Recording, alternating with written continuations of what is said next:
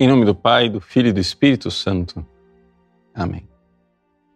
Meus queridos irmãos e irmãs, celebramos hoje Nossa Senhora do Rosário. Bom, o Rosário é uma dessas orações que, graças a Deus, as pessoas estão redescobrindo.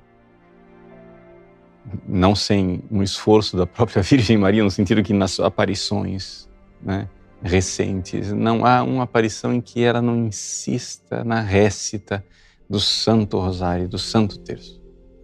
Mas será que nós sabemos mesmo o que, é que significa o Rosário?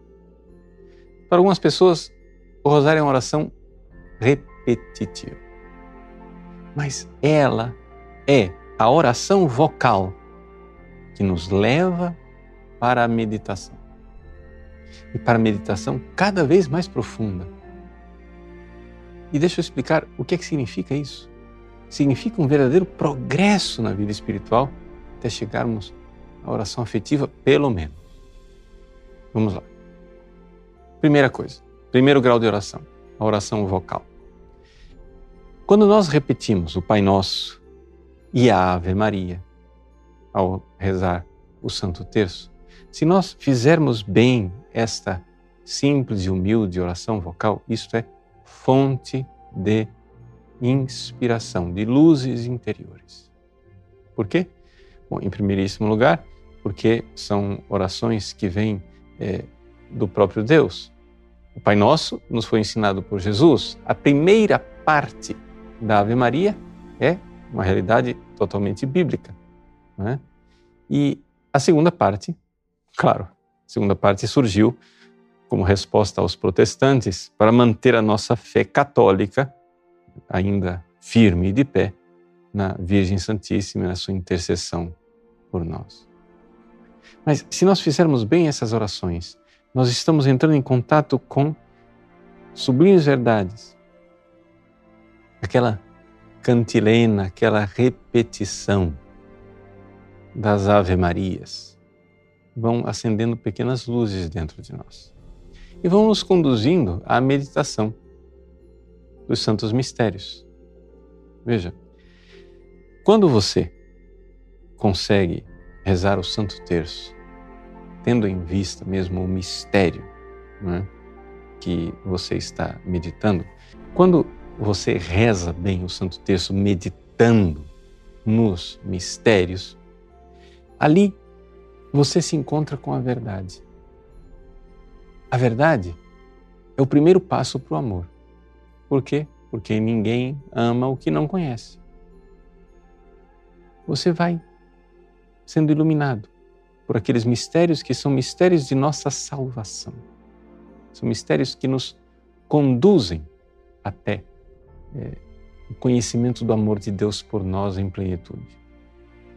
E através desse mistério de salvação, do Cristo Salvador e de Sua Mãe Santíssima, exemplo de fé sublime, esperança e caridade, nós podemos ir crescendo. E crescendo de conhecimento em conhecimento interior até o nosso coração ser abrasado de amor, que é o estágio mais profundo da meditação. Então, o terço não é somente uma oração popular. E é, não é, como algumas, pensam, algumas pessoas pensam, uma oração superficial para analfabetos. Saber rezar bem o Santo Terço é um caminho, um verdadeiro caminho para o crescimento interior. E é por isto que, nestes tempos tão atribulados, a Virgem Maria insiste, insiste neste dom. Ela se apresenta como em Fátima, como a Senhora do Rosário. Se apresenta como em Lourdes, com o terço na mão. E vai nos ensinando, nos ensinando este caminho em que, na simples oração vocal, vamos meditando os mistérios de Deus e tendo o nosso coração abrasado de amor. Por isso é ela, com a sua fé, com a sua esperança e com a sua caridade e nos ilumina. É verdade. A Virgem Maria lá no céu, ela já não tem mais fé, não precisa de fé, ela vê face a face.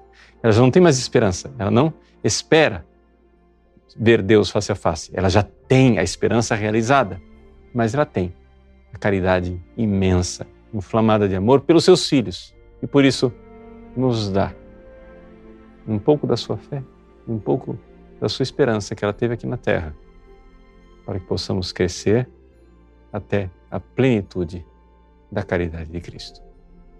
Nossa Senhora do Santíssimo Rosário interceda por cada um de nós em nossas orações cotidianas do Santo Terço. Nos ensine a rezar.